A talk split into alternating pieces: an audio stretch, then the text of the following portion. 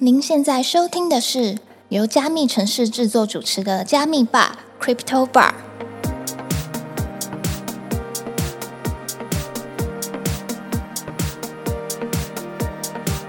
嗨，我是今天的 Bartender Ronnie。本节目是由专注 NFT GameFi 赛道的区块链媒体加密城市制作，在加密城市的官网上每天会更新六到八则币圈新闻。欢迎点击资讯栏的链接，follow 加密城市的官网与社群平台哦。接下来跟我们一起秀的来宾，不用我多说了吧？这次加密吧真的请到超级大佬了。作为台湾本土首屈一指交易所 S 创立迄今已超过四年，不仅在台湾已有三家实体门市，更时常出现在大大小小的币圈活动中，可说是深受台湾币圈用户熟识。让我们一起欢迎 S 交易所的创办人 David。Hello，大家好，我是 David。好，很高兴欢迎 David 哥来到我们加密吧坐坐。那我们不免俗的，在开始之前，要请 David 哥可以跟我们分享一下，就是你怎么认识加密货币，以及后来决定要创建 S 交易所的。好，那今天很高兴可以来这边跟大家做分享，因为其实在过去，其实我是做比较多实业的，例如说像呃 VC 创投，还有做 KPMG 的财务方面的事情。那在早之前，我也做过旅游业啊、建设业这一些。那其实我会看到区块链加密币这件事情，只是因为我一直觉得说，台湾包括全世界也是一样，在传统金融方面的效率方面不是很好，尤其是跨境、跨国之间的汇款等等的部分，会让人产生非常多的成本。是那当然，我那个时候在 KPMG 的时候，主要是辅导创业的这个职位。那我那个时候辅导了像 Big Data 啦、AI 啦、Blockchain 啊等等的部分。那其中刚好我看到了这个 Blockchain 的里面的 Crypto 这一块呢，是我是可以比较涉猎的，因为毕竟我过去不是走技术方面的嘛，我比较走商业方面跟金融方面的。那我也衍生出了很多的想法，就是说哦，只要 crypto 可以做的事情，很多传统金融不能做的，现在 crypto 其实都可以做，然后甚至可以改善所有传统金融的效率。就这件事情方面，我就开始去钻研，然后也开始买币，然后呢，开始去做了之后，发现哎，交易所是可以做的，所以我们那个时候才开始毅然决然组成团队，然后慢慢的开始来做这个交易所这件事情。了解。我觉得这个脉络非常清楚诶，因为一开始的时候，David 有说到你本身就是 VC 也有金融相关的背景，所以对于这一块在切进做交易所，你会比其他人更有优势。是我可以问一下，说就是为什么 David 你会觉得说有些东西是区块链加密货币可以做的，但有些是传统金融不能做的？它具体来说，哪些地方会让你看到这样的机会？呃，应该这么说，因为其实传统金融衍生到现在也已经有上百年的历史，是所以其实包括现在加密货币圈发生的事情，其实过去传统金融都发生过。是那只不过说有很多的东西，因为技术上面的进步，所以它可以跨国跟跨境之间的转移等等部分更加快速。那当然也因为这个产业是新的，所以呢可以让更多的就是法规上面的还没有到那么的拘束。哦，是对，然后甚至可以产生一些变革，对传统金融产生一些变革。是那当然，我觉得说相对应的，在未来监管方面肯定会越来越呃趋紧，这是肯定的。只是说在现在，我们可以应用现在的区块链技术跟币圈的一些思维，可以去对于现在传统金融做一些改善，这样子。了解。然后之后就一路的创办 S 到现在已经有三年多的时间，呃，四年多了，哦，四年多了，不好意思，我们更新一下，已经二零二三年了，我还活在过去。好，那我这边想要再问一下说，因为像潘总这边，就是我们听说你有花了好几千万去买 NFT，那为什么会想要花这么多钱去买 NFT 呢？因为据我所知，就是 David 哥这边已经入手了非常非常多，就是台湾知名项目的 NFT。那是从哪里开始认识 NFT，以及为什么你会决定要购买 NFT 这样的呃心路历程，可以跟我们分享吗？是，其实我对于在整间公司来说的话，其实我在币圈经验，相对于我所有的主管跟同仁来说，我算是菜鸟。是，所以其实有很多的东西都是同仁或主管教我的。那包括 NFT 也是，那个时候其实是因为我们做了全台湾第一个篮球的 NFT，就是新竹接口工程师的 NFT。那个时候是由行销部来主导，技术部来支援。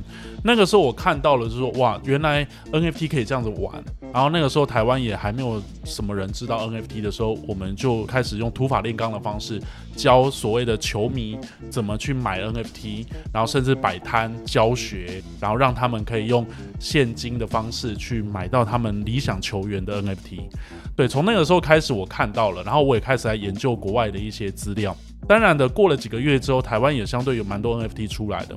但是就我的观点来说，我做什么事都会希望说我自己一定要下去试，是因为有很多事情可能是主管啦、同仁他们试了之后来告诉我，可是对我来说，我觉得我如果没有下去试，我就不知道这个产业在做什么，所以我就宁可就一个一个去买，也去借由 NFT 去认识 NFT 产业的人。所以我那个时候其实也是因为这样子交了很多朋友，无论是 Demi Human 啊、Alpha Shark 啦、Fomo Dog 啦，巴拉巴拉，甚至连国外的的几个 MAYC 啊这些，其实我都有买。那所以呢，我也去认识了这一票人。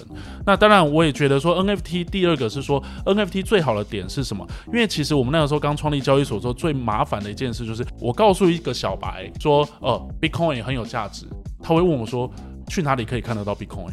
啊，我拿不出东西，我只能告诉他，哦，你的钱包里面有个点数，这个点数就是 Bitcoin。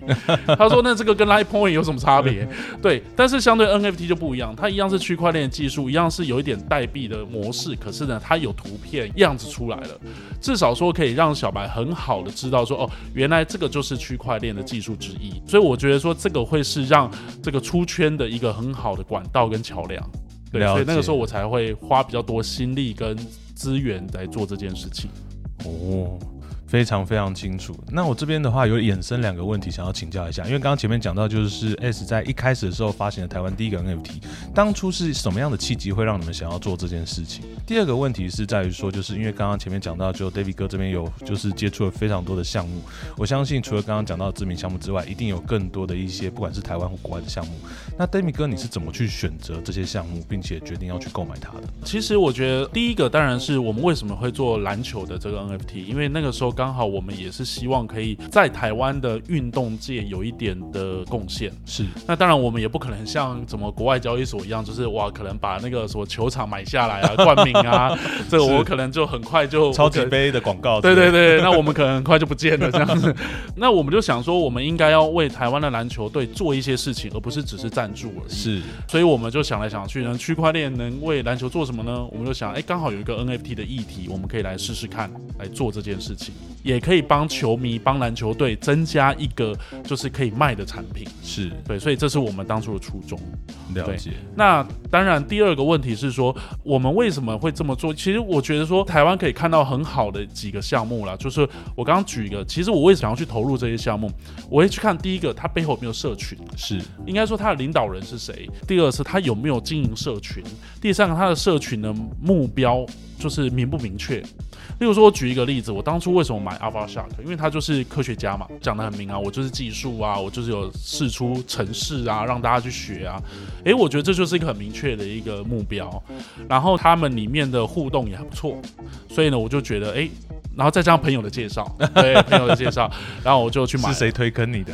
呃，那个时候还不少人。OK，好，对对对，所以那个时候我就买了 Alpha Shark，但是我第一个是买 Demi Human 啦，是对 Demi Human 也是因为也有人介绍，然后我进去的时候发现，哎，这个蛮特别的，真的是一个社会型的社团，哦，对，而且大家就是让我觉得像教会一样，对，然后那个领导人的音声音又很有磁性，哦，是对，所以我就觉得不错。然后 Formo Dog 就是因为那两位嘛，双 R 他们的非常有个人魅力，对，所以其实都是有人介绍。那当然我会去观察他们主导的一个风格，然后来决定要不要购买这样子。了解。那在购买这么多的 NFT 当中，有哪一个 NFT 让你是觉得，诶，他买了之后跟你想象中可能不太一样？这个不太一样，可能是它会让你获得更多的东西，或是说有一些就是你可能预期它应该会带给你 A，但实际上它好像没有达到这个效果。这样子的 NFT 啊，我觉得非常多，呃，对，大多是出其不意的效果。没有这个我得想一下，但是我觉得 Alpha Shark 是一个蛮特别的一个 NFT 啦，是因为当初我觉得买了之后，大家是为了科学家嘛，白名单嘛，就后来因为很多机制，人家很多机制改了，所以要去就是那种干那个白名单有点困难。是所以呢，后来里面就转型了好几次。就最近发生几件事情之后，我也是后知后觉才知道。所以我常会跟我的同仁讲说，其实 Discord 里面发生任何的骇客事件，我都不会踩到雷。为什么？因为我都是后知后觉，然后发生的时候我才哦是哦，已经结束好几个月了。对对对 对，然后我才知道哦，原来是发生。所以其实我觉得从这里面可以看得到每一个社群中间不同的转变，我觉得这是一件好事，因为其实牛市没有天天来。可是最重要的是一个项目怎么度过熊市是重点。是当你能够度过熊市的时候，你牛市来了，自然就能够有更好的发展嘛。就很像说，为什么冬天要开冰店的概念？你冬天开冰店都可以成功了，你夏天就不用担心了。冬天卖冰才是真的好吃。对对对对对，所以包括 ACE 一样嘛，我们在二零一八年成立的时候，那个时候是熊市，人家常说现在是熊市，可是都没有感受到我们那个时候心情。那个时候比特币是三千多美金啊，是对，所以我觉得说各有各的好处。那但我现在也在观察各个平台跟各个项目。他现在的经营的状态跟他们的精神领袖，他们会跟他们怎么样经营模式？我觉得我现在正在观察，然后甚至我也觉得我们也会尽一份心力啦，看大家怎么合作这样子。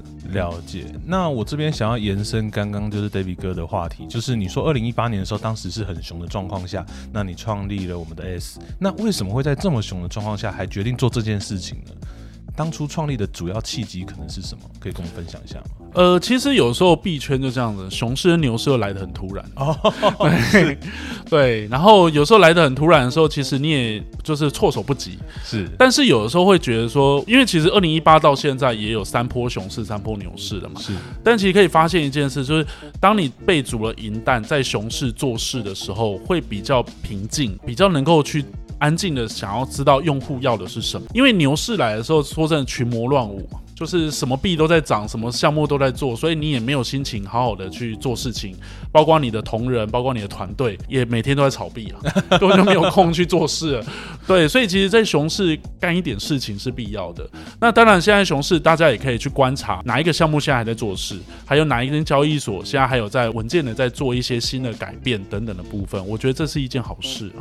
了解，就是我们今天既然要做一个事业的时候，其实牛熊对我们来说反而并不是一个主要的指标。是。重点应该是说，刚好借有这一次的熊市，我们可以快速去做一些建设。那我想要再问一下，说，因为刚刚 David 哥有分享到说，你有观察到说，就是在熊市的时候可以看一下竞争对手，或是有一些不错的项目，他们做了哪些事情。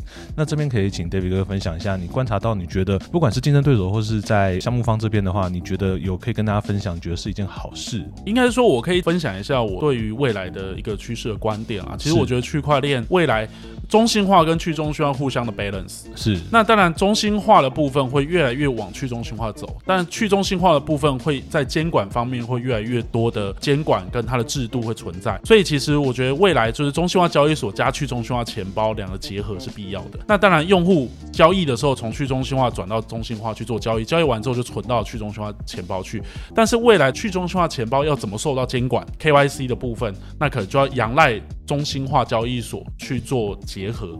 像现在有几家交易所，他们现在做了嘛，就是所谓的灵魂代币去。做所谓的勾机的动作，这是一个。第二个是我觉得未来在区块链，包括 Layer Two，包括跨链桥等等部分，这个也是未来的一个趋势之一。那当然还有治安的方面更是重要，因为其实大家人性还是比较懒。也就是说，我今天纵使今天交易所真的有那么多事件发生的时候，大家把钱转到了冷钱包去。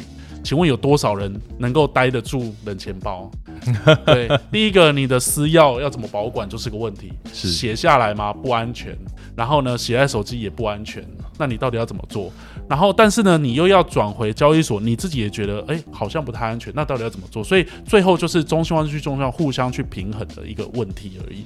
对，所以我觉得未来在治安的方面，还有在所谓的监管方面会越来越重要。就是政府怎么样去监管中心化交易所，但是中心化交易所怎么样去跟去中心化钱包合作，让更多的 DeFi 项目或 GameFi 的等等项目又可以在去中心化继续的 run 下去。我觉得这是未来很重要的课题。了解，就围绕在治安这边，其实大家都在想尽办法去保护个人的资产这一段。是，那这边我在延伸，想要问另外一个问题，就是说，那我们刚刚前面讲到说，这是一个未来非常重要的议题。那在这一部分的话，S 这边有做什么准备吗？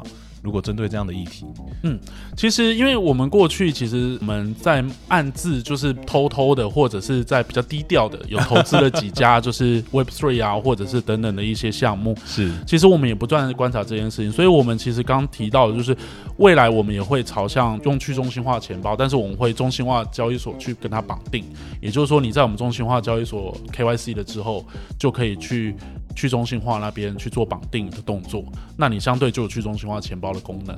对，那当然我们也会把一些比较友好或者是特别好的一些 DeFi 的项目啊、GameFi、Web3 等等的项目放在里面，让大家去使用。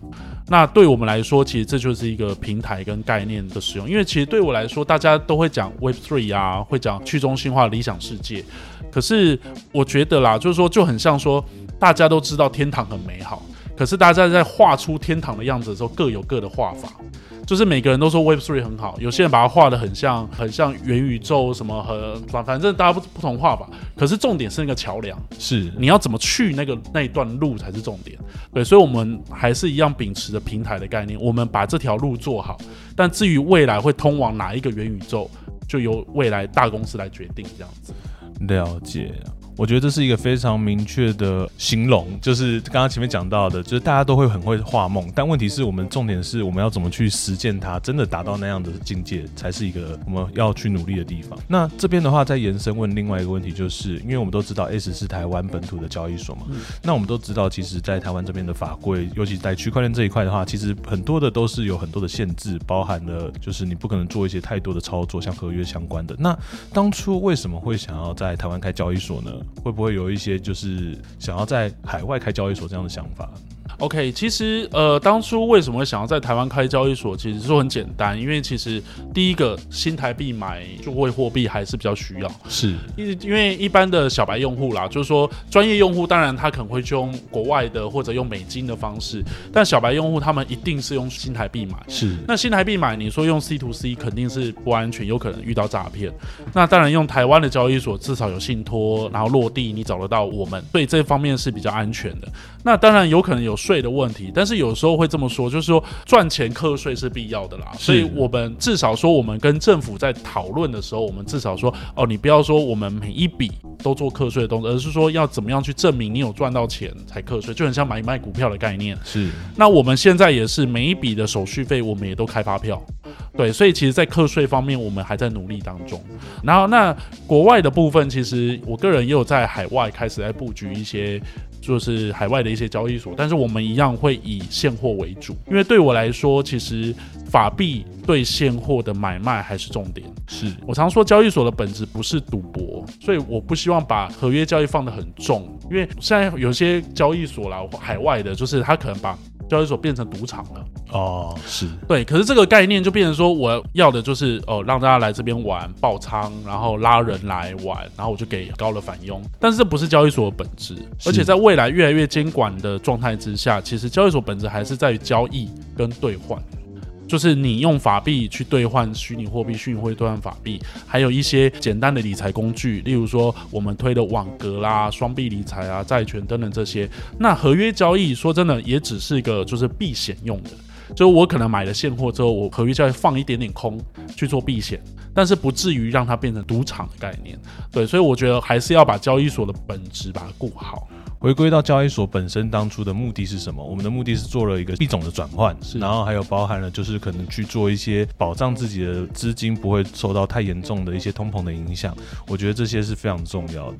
那这边的话，想要问一下说，就是在台湾成立这样的交易所，那你觉得在台湾成立交易所有什么很特别的经验可以跟大家分享？呃，特别的经验哦，就是政府的法规呢一直暧昧不明，所以呢就必须每一年都不断的去调整。例如说，在我们创立的时候还没有那么多事情嘛，可能后来刑事局、调查局我们资料的串接，然后接着银行所谓的信托是也要开始很多的要求，然后甚至他们的系统能够串到我们的系统上来，接着金管会的要求等等的部分。所以其实，在应对政府的监管方面，会是一个比较多的变化。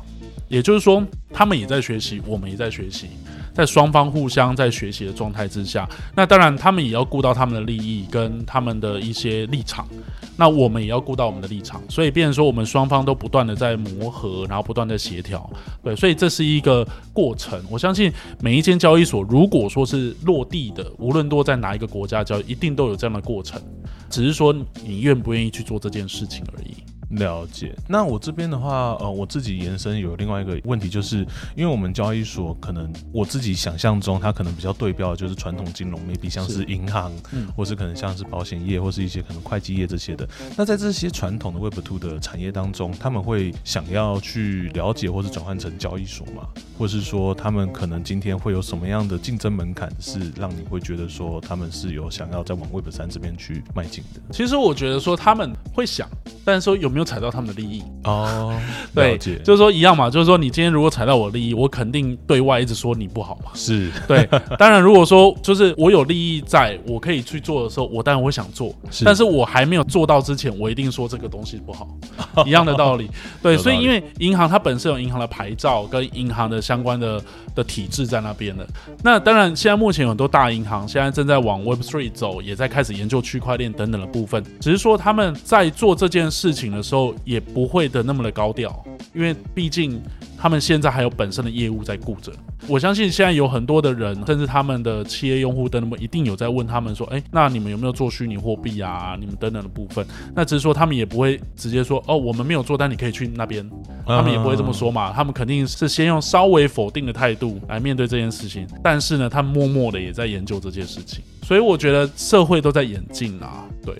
那你觉得他们后续如果真的往 Web 三这边迈进了，我们 S 这边有什么样的方式可以去达到一个竞争壁垒？呃，我觉得应该是说大家互相合作，是因为其实一样的道理，就是说他们有他们的优势，我们有我们的优势，那也不知道未来会怎么样。因为说真的，现在的金管会虽然有出来讲几句话，可是相对的在牌照这件事情一直没有下落。那当然，我觉得说有一则新闻是还不错，就是像昨天那个印尼，是其实，在东南亚很多国家，印尼、泰国、马来西亚、呃菲律宾其实都有牌照了。那日本、韩国更不用讲，他们早就有牌照了。那印尼昨天又做的更极致，印尼那边有牌照的总共有二十四家还是二十五家有牌照，可是当然经营好了大概就三四家啦。是那他们昨天宣布了，就是国家要建立一家国家级的交易所。哦，对，然后我问了我印尼的朋友，他说他们应该是这样，就是国家有一个国家的交易所，它就很像是央行的概念。哦，是然后接着下发有二十几家交易所去做好，你要卖你就跟我拿，跟跟我去做对冲等等的部分。我觉得这是一个我之前就看到的一个趋势，国家级的交易所一定会出来，而且会陆续出来，就很像股票交易所的概念。是各个国家政府怎么可能放任每一家去做这件事情？一定是有一个国家级的东西整合在那边，然后接着好，你要牌照好，那你来跟我对冲，那我至少我可以监管你，你可以来这边做对冲的动作。对，所以其实印尼已经在做这一步。那我相信接下来在欧洲、欧盟，他们 Mika 今年会通过，会开始执行的 Mika 也会开始陆续往这个国家级的去走。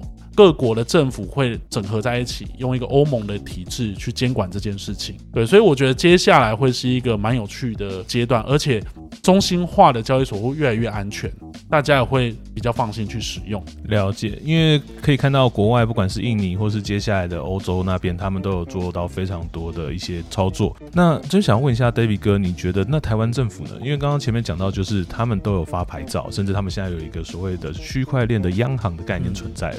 但是据我所知，可能刚刚前面讲到的，台湾的牌照这边还是卡在大家在讨论该怎么去处理它。总觉得台湾在这一块好像都比人家慢一点。那 David 哥，你觉得我们有什么样的方法可以去加速这件事情进行，或是 有办法吗？有可能吗？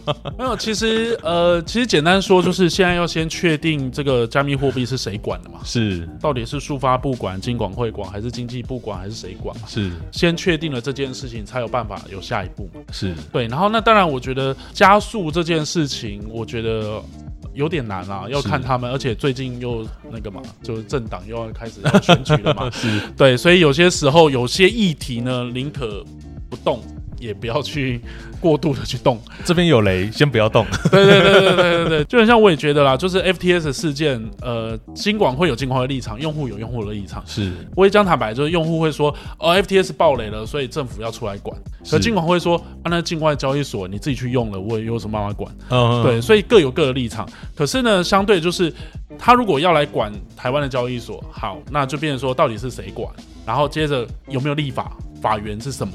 那我相信大家都知道嘛，从那个一个产业谁管，一直到立法，一直到最后执行，绝对不是一年可以完成的事情。是对，你看我们过去从第三方支付的事情，一直到什么创柜板、创业板等等部分，也都是经过两三年才诞生的东西，慢慢演进出来的。对，慢慢演进出来。所以其实我觉得。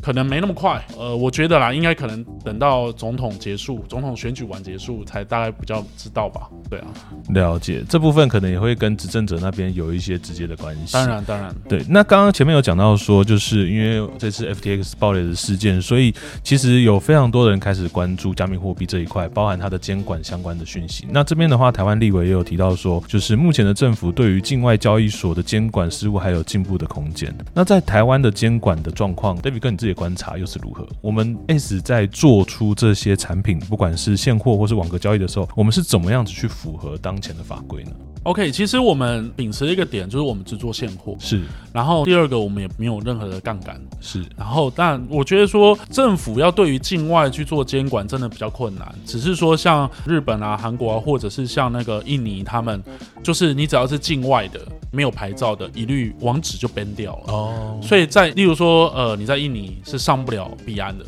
也上不了其他交易所，是。除非你就翻墙。对，所以其实他就是做到一个说哦，我至少我已经做这件事情了。那你如果自己还要去用，我就没办法。我已经做第一层阻挡了，对，而不是只是发发警语。了解，我觉得这是一个做法啦。那只是说，因为在没有牌照的状况之下，政府也没有这个法源去做这件事情。哦，是对，就是说我要 ban 这个网域，那我凭什么 ban 它？是对，那他又不是诈骗，对，所以就是鸡生蛋，蛋生鸡的问题又出现了。OK，对对对，所以它其实全部都是连在一起，都连在一起了。对，所以我们就只能说哦。台湾交易所自己做好，然后我们有一个自律组织、自律工会，该做什么不该做什么，我们大家互相讨论好，就先这么做这样子。了解，所以我们就是先以自律的方式去形成一个比较健康的生态。是，那后续这边在期待政府这边可以跟上，就是整个国际的趋势，让我们这边交易所可以有更多的发挥。这样子。是是是。OK，那再来的话，就是想要请问一下，就是根据媒体的报道，财政部去年已经开始委外研究加密货币的相关议题，包含像课税这样子。的问题，那 S 这边的话，是否也有关注这个议题，就是课税这一块？哦，有啊，因为其实无论是哪一家，就是说只要是大户或交易比较多的，他们都有可能被国税局去请去喝茶嘛，聊一聊就是状况嘛。那只是说有大多数啦就没事了，反正也没有法源要课嘛。那当然除非说你金额非常大，大到一年可能几十亿的交易量，他才会辅导你可能要成立公司，嗯，用公司的名义来做。那现在的确他们有在研究，我们也在研究，所以刚有稍微提到，我们会希望就是说，他可以用股票课税的方式，就是好，我要课税，但是我可以举例出来，我成本价是多少，那我卖价是多少，所以我要如何去扣这个税？因为其实现在就是第一个就是课税的方式。第二个就是税率的问题，因为像有些国家税率是很夸张的，像呃，我记得好像前几天意大利，他好像就说我课税就课百分之二十六，哇，对，二十四还是六，对，然后呢，英国他也是前几天说一月一号开始执行，就是外国人只要来我英国交易所交易的外国人一律免税。哦。对，就是有非常多不一样的做法，冷暖两样情哎。对，那印度更不用说，印度是一下子禁止，一下又开放，一下禁止，一下开放，这嗯有点好玩。然后那马来西亚是你只要一交易，无论你买或卖，单笔就克六趴。OK，就是买卖就十二趴。对，就是每一个国家有不同的做法，那就是看我们台湾接下来要往哪边走。理解。那因为刚刚前面有讲到说，像课税这件事情，在境外交易所。是不是比较难去做到课税？我们刚刚回过头来讲，就是我们今天也不是不愿意缴税，要一个比较合理的趴数，然后来缴，那让大家都比较开心。那这边的话，因为像加密货币，它的交易可能比较常态的交易行为，我自己想象是，我今天把台币打进交易所，然后换成了举例来说 USDT，或是可能换成 ETH，然后之后我可能会去做一些操作，包含像在 OpenSea 里面去买卖 NFT，或是我今天去国外交易所去开合约，或是我今天去各个地方去玩了一圈，玩了一圈回来之后。搞不好我遍体鳞伤，但我这时候在另外一家交易所，举例来说，我可能一开始入金的时候是 A，但是我现在出金的时候我在 S 这边出金，那我出金之后我又被课税了。那这一段，它其实有没有一个方法，或是呃，David 个人这边想象是有没有办法可以去解决掉这个问题的？因为其实它很难去计算我的成本是多少。对，这个很难计算，所以我刚才会有提到一个国家嘛，就是马来西亚，它的做法就是你买就是克六趴，是你卖还是克六趴。我一开始我就直接把它给克掉。对，一开始就克掉了，它无论你赚或赔就克了。OK，这是一种做法。是，当然有些国家就会要你举例嘛，举证你到底赚或赔。可是这就是相对就是挚爱难行，就是到底怎么做这个。我相信大家都还在烦恼当中啦。了解。对，所以目前要确定下来，我觉得依照现在的速度来说还早，只是说大家连国税局都还在了解当中。了解。那我这边想要偷偷问 David 哥，就是那你觉得有什么样的节税方法？节税方法，但是我觉得说有一个一样啊，就是你你的币永远不要变成法币啊，各国的法币，你只要变成各国法币都有可能被课税。是理解，所以今天就是我们可以维持在 USDT，然后等我们的法规更完善的时候，再做一个慢慢的变现，这样子，这是一个做法啦。然后可能就是你可能有需要的时候再变现，这也是可以。对，了解。那 David 哥，我想问一下，说像嗯，如果说你有在投资 NFT 的话，那现阶段的话，你会用什么样的角度去看 NFT？是比较哦，这个我很喜欢，那我就买它吗？还是说你会看它的赋能什么之类的？哦，我觉得还是一个，也就是说，有可能就是你可能先看外表吧，哦，看图好不好看嘛，对对，然后接着看有没有人介绍你买嘛，因为毕竟台湾就这么小啊，就是你参加活动什么的，如果说大家都没有人推荐你买，那这个东西一定很鸟嘛，对啊，然后接着才是进 Disco 看看。哦，有没有真的你喜欢的嘛？所以说，我觉得蛮可惜。我觉得现在是一个很好的时间啊，就是说，无论是什么 NFT，或者你现在新创一个 NFT，其实做一个小小的社群，有一个议题来做，我觉得就是一个很好发挥的事。对啊，像我觉得说，像呢喃猫，它就是很 focus 在交易这件事情。是。对，聊回来，我就像阿巴夏克，我蛮适合做一些改变，因为终于从对岸的人手上拿过来，变成说我们台湾的项目了。对，然后甚至可以做一些做一些比较大胆的创新。是对，只是说我还是觉得啦，就是我我内心觉得，就是从治理的角度，就是从领导跟治理的角度上，你没办法太过去中心化。是对，就是说你很多事情，就是说，呃，这么说好了，我有一百个人、两百个人，乃至于一千个人，我如果全部都去中心化，到底谁要听谁的？对对，然后如果投票，有的时候就是。你看选举就是这样子啊，就是你大众的智慧不一定选出厉害的人，有的时候妥协出来的，是是，反而是厉害的人会因为因为这样子就不想出来了，是，所以最后选出来的人都是袅袅的人。非常同意，就是有些人会觉得说啊，这个出来是扛死缺，那我还是不要出来好了。对，要不然就是觉得我我纵使上了，但是大家反而会对我就很针对，是，那倒不如我就不要出来，因为其实大家都忙。对。对，所以我觉得说，应该是说，你现在这个时候是要有意见领袖，而且这个时候有强势的领导，就是大家选举出来，好，就是这样子的，然后干部挑出来，我们就这么做。然后甚至我觉得寒冬有一个好处啦，就是你做什么都对。啊，什么意思呢？就是反正大家没有人在做事的，最烂就是这样子。对，最烂就这样子啊！大家顶多哦，过年办个趴，或者是什么尾牙办个趴，大家都很开心的嘛，大家取暖也很开心。但当你牛市的时候，不是啊？牛市的时候，大家会比较啊。你看 M A Y C 做什么啊？谁谁谁在做什么？你们我们为什么没有啊？我们价格为什么那么烂？人家都可以这样 几百颗 B T C，呃 E T H，这个时候就会比较。可是熊市的时候没得比较，是有做事就是好事。大家都在比小数点。零点零一跟零点零零一，对啊，对啊，对啊，所以，所以我觉得这个时候反而是反而是 OK 的，是是可以做点事情。我我其实蛮期待台湾的项目这个时候可以做一些好玩的事情。了解。我这边想要问一下说就是 David 哥，你会怎么样去支持这些项目？就当然除了就是买他们的 NFT 之外，哦，对，所以其实像一般就是我们可能有提供抽奖产品嘛，是或者提供一些酒吧的场地嘛，是大家来办活动，还有我们门市的场地，因为我们有有投资一家酒吧叫 BNE 嘛，对对，然后包括门市场地办活动，然后包括提供餐点。那当然，我觉得说还有几个，就是说，变成说你们可以想，然后我们可以看怎么来支持，这没有问题。因为其实有时候寒冬他要的就是心理的慰藉嘛。对啊，因为毕竟这个信仰是要支撑下去的啊。要有个地方去取暖。对，但是不用担心，信仰是套出来的。对你没有被套，你就没有信仰。你不觉得吗？就是有些币哦，就是涨翻的时候，你反而会卖掉，真的卖掉跟你没关了。对可是当你低的时候，你就是你每天都关注它。对当就很像说人哦，当你发生危险的时候，你就不断的祈祷。可当你平顺的时候，你就觉得啊，上帝是什么东西啊？我就自己干就好了。有道理，对，所以我觉得信仰是套出来的，没问题的。套在一起大家都是家人，对，就跟就跟 Solana 一样。哦，讲到手拉娜，哦，对对对，那我这边想要就是请 David 哥可以跟我们分享一下，因为之前有看到就是你有帮一些呃台湾的项目去站台，然后可能参加一些活动，然后也会去提供一些刚刚讲到的资源。那在这么多的呃活动当中，可以跟我们分享一下你印象深刻的活动吗？印象深刻的活动哦，我觉得像那个什么 Formo Dog 的他们，我觉得他们一开始做的一些活动，我觉得说还蛮不错的。像他们 Raymond 他们可能有发新书啦，然后有做一些活动，还有像那个什么陈零九那个 Yolo Crate。他们也有做一些活动，然后甚至他们的饮料啦，还有他们的签唱会啊等等不，然后所以我那个时候我们有支持他们的演唱会，买他们门票来送嘛。所以其实等于是我觉得 NFT 有一个好处，就很像一个入场券，大家把各自的资源都在一起来玩一些事情。对，所以这些活动我们都有参与。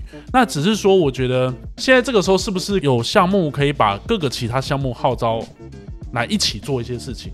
因为说真的啦，重叠很多啦，与其各做各的哦，倒不如就是大家一起努力。大家一起努力，三四个、四五个，大家兜一兜，然后把群弄一弄。因为有时候你没有发现吗？就 Disco，呃，今天是你分享，哎，明天你换另外一个项目分享，哎，你又在另外一个项目分享，哎，怎么？我倒不如就是两三个项目，大家互相嘛，互相支持，然后一起都在一起。对，因为说真的，人都重复了，台湾也不多。理解，然后第二点就是说怎么走出去，因为我觉得 NFT 台湾虽然看起来好像已经由盛而衰，可是其实很多国家目前 NFT 才刚开始，是像如果说东南亚他们才刚开始 NFT 而已啊，还有像其他其他像最近不是那个什么明日花绮罗，对就推了一个香味 NFT，对，你可能会觉得我靠这对啊，就结合科技啊，就有个东西，不是我跟你说香味 NFT 是谁告诉我，你知道吗？是昨天我老婆告诉我的。哦，我老婆说她也要一个香味 NFT，我说什么东西？你是江正成那个可以吃的哦 NFT？她说不是啊，她说是明日花绮罗，吓死我了！我就开始检查我的那个电脑里面有没有，发现没有。好，没有啊，不是不是，我想他怎么会有那个名字啊？他隐退一阵子了，应该不会有。哦，应该不会有事 啊！完了，显示出我年纪了 啊！对，所以其实我觉得可以走出外面看一看。是像我觉得像之前那个 Me Punk，就是那个做个人图像那个，我就觉得很适合到其他国家去，因为它是克制化的，哦，是它等于是可以做你个人的第一个 NFT，是，而且你不用担心价格的问题。因为你总不会把自己头像卖掉吧？对，就类似这样的概念啊。我觉得阿发夏克这个概念，我觉得还是可以到海外去玩玩看。理解。那我这边的话，想要再延伸另外一个问题，就是我们知道 S 其实是一个非常活泼的交易所，就是除了单纯的刚刚前面讲到那么多的一些现货交易啊，然后还有非常硬的什么法规相关的，其实 S 我们知道私下还会去赞助一些演唱会，或者是说可能会有一些很特别的活动。那这边的话，可以跟我们分享一下，说就是你们当初为什么会这样子去定位自己，然后还有就是你们后续会怎么样子去跟这些刚刚前面讲到的，不管是演唱会啊，或是一些线下活动去做一个配合。哦，当初为什么会想哦？因为说真的，我们一开始在推广比特币的时候，或推广虚拟货币的时候，我们是送，例如说，我可能注册就送你，就是说我可能送你一百块等值台币的比特币。是可是这种东西就是有点硬，就是大家会觉得哦，拿到比特币很开心，可是比特币长在哪里？三年前拿到送的人，现在应该很开心吧？呃，对，是很开心。可是相对的，大多数拿到的人呢，他也不晓得那是什么。哦，是对，所以也是只有少数的人，所以我们那个时候就会想说，我们应该更有趣一点，是让大家可以知道虚拟货币，因为交易所是最好做交易的一个机构。是除了媒体之外啦，我觉得交易所也是一个很好的。为什么？因为我们就是个平台嘛，等于是说你各种项目或者各种媒体等等部分，我们也算是半个中立单位。那我们应该有有这个义务去跟用户说，区块链是好的。那怎么个好法，而不是只是说哦，充满了诈骗，充满了这个负面的消息这样子。对，所以我们才会想说要跟艺人结合、演唱会结合，乃至于 NFT 结合。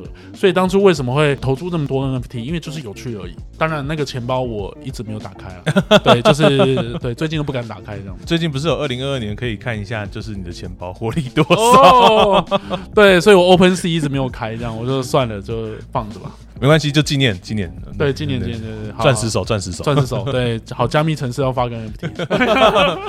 没有，我们目前可能还要再等等，对对对对对。那我们再延伸另外问题，就是因为我觉得刚刚前面讲到，就是因为有趣。那我觉得这一点其实有贯穿，就是整个 S 做事的风格，就是我们希望通过有趣的方式来让更多的人去认识加密货币这件事情。那是不是因为也是这样的关系，所以其实你们会有三个实体门市呢？因为我自己的观察是，很多交易所甚至呃不一定是海外的，可能有一些台湾自己的交易所，他们本身可能也不会有自己的实体门市。是什么样的原因会想要让你去开到北中南三间的实体门市这样子？呃，我觉得就是摸得到、看得到、问得到，对，就是让大家可以体验得到，也知道说哦，原来你在这边。有时候就是这样子，就是就很像银行的概念哦，你可能不会天天去银行，是，可是。它有门市在那边，你就觉得哦，它是一间有名的银行，是真的有一个企业存在在那边。对，就是你会安心。是，所以有的时候就是你有时候太虚拟的东西，反而要跟实体结合；实体的东西要跟虚拟结合。对，所以为什么那么虚拟的东西要去开门市？很简单，就让人家看得到，然后让人家知道说哦，原来你们是在这里，我也知道你在这边。那至少每天经过。至少有印象，接着就会有一些化学效应产生，就这个道理。而且它就是一个空间，也就是说，你有好的项目、好的产品要来介绍、开课程、办活动，我们都很欢迎。或者说你要办聚会，我们也很欢迎。对，就是一个交朋友的地方。所以它就等于是 S 的一个线下实体窗口。对对，今天不管你是来提案的，或是你有问题的，你都可以透过这里，然后去跟 S 达到一个直接的接触。是，或者是 NFT 要办活动的，我们也有支持。理解，因为我之前一直在想说，就是毕竟我们也要租三间店面嘛，而且你如果要做门市，要是一楼，那租金又很可观。对对对，对，那为什么要做到这件事情？那今天有得到一个非常明确的答案。对，那如果说后续，因为我看到就是 S 这边其实不定期都会举办很多的一些活动，这些活动可能有一些教育性质，有一些可能是。同乐性质的，那我们如果想要举例来说，我今天是一个项目方，我想要去跟 S 借这样的产地的话，我有什么样的方式去跟 S 做联系呢？是要到门市当下去做讨论吗？还是有其他方式？其实像 Facebook 啦、IG 啊，然后还有 Telegram、Line，其实我们都有管道。其实 S 算是说最多元，让人家接触得到的一间交易所。是，而且其实我们的小编非常平易近人。对，然后呢，在 Telegram、IG 上面都看得到我。对对对。所以我觉得说。可以让大家接触得到是好事啦，因为有时候太过虚拟的东西，有很多人乃至于说，哎，对我们门市其实有常常有老人家去啊，就是可能也不算老人家，可能五六十岁啦，五六十岁的年纪稍大的，年纪稍长，对对对，他可能就是阿姨呀，对，你可以如果你不想努力，可以去那边找。对，就是那种大妈阿姨会去那边。那请问你们员工的离职率会不会？门市员工，哎，呃，门市的离职率其实还蛮低的，因为他们其实都还蛮喜欢的。OK OK，对，因为晚上都会办活动嘛，是是是是是，然后有时候早上啊，大妈就会来开户啊，是。所以其实我们门市的话，其实又多了一个功能，就是让一些比较稍长，对于使用我们的呃可能手机的 App，或是可能一些网络操作比较不熟悉的长者们，他们如果想要接触加密货币的话，也有一个很明确的窗口，可以去这边去做接触。对对对，因为其实呃，我觉得区块链它是一个技术没有问题，但是交易所是个服务业哦，是我们还是要把服务精神摆在第一个。了解。然后当然技术是它的重要资源啊，但是服务还是很重要的。对，所以我觉得在服务的精神状态之下，再加上有好的技术支持，才可以造就一家交易所。对啊，我觉得这个想法真的非常棒，而且这个应该也是 David 哥你本身是从实业的角度去思考，所以才有办法去做到就是有门市事这件事情。那我再问一个，就是比较过分一点的问题，就是你什么时候要开四五六七八家？呃，对，其实用户都有在许愿啦，就是说嘉义啊，对啊桃园啊，是对，但是我觉得说，呃。等牛市来吧，没有 还在规划，还在规划。对，如果有需要，我们会再评估一下。因为其实我们的策略比较不一样，就是我们的北中南，但都不大，是就是一个门店，大概可以容纳十五到二十个人这样子。因为我们不是说像什么像很大的那种门店，但是我们一个好处就是说，我们第一个租金相对来说比较划算，是第二个是说利用率会比较高。因为我如果租太大，利用率就低了。那我利用率高的状态之下，我就可以多租几间，然后可以让大家来这边互动。对，所以这是我们的策略，就是小而美，但是呢，能够让大家随时看得到我们。了解，所以换个角度来说，如果当大家越常去使用 S 的实体门市，当你们评估觉得这个其实是一个非常好的一个利用状况的话，也许可以加速你们的展店计划。是是是，对，所以我们跟大学啊，跟他们也都有合作，例如说一日店长或者店长实习，哦都有在做合作这样。那怎么不会想说，就是因为已经跟大学生合作了，会把，例如说可能像门店，或是有时候可能像是可能跟一个社办合作，会有一个社办专门的空间，作为你们 S 的一个临时站。哦，哎，这可以，这是可以考虑哦。诶感谢 对对对突然讲了一个很好，很好，很好。对，我们可以行销部可以考虑一下。OK OK，对对对，好，那如果说刚刚听了那么多之后，就是当然除了平常就我们在 Google 搜寻 S 交易所就可以找到 David 哥，然后还有 S 交易所的一些相关服务之外，那如果说有一些问题的话，除了门市之外，我们还可以去哪些管道可以跟你们做联系？例如说像 Facebook 搜寻 ACE 交易所，然后 Telegram 搜寻 ACE 王牌交易所，其实都可以找得到。IG 跟 Line 其实都可以，还有电话也都可以。了解。那如果说今天想要去跟 Ace 的伙伴们去做一些比较积极的交流哦，那就可以去门市喽。哦，直接去门市 OK，是好的，那今天的节目就到这边。如果你喜欢今天的节目，记得追踪分享给你的朋友，并且在 Apple Podcasts 跟 Spotify 给我们五星好评。如果对今天谈到的话题有什么想法，都欢迎到底下留言哦。有关 S 的相关资讯也会放在资讯栏。谢谢 David 哥来嘉宾吧，跟我们一起 chill。希望下次还有机会邀请你来玩。我们下周见，拜拜。拜拜，谢谢。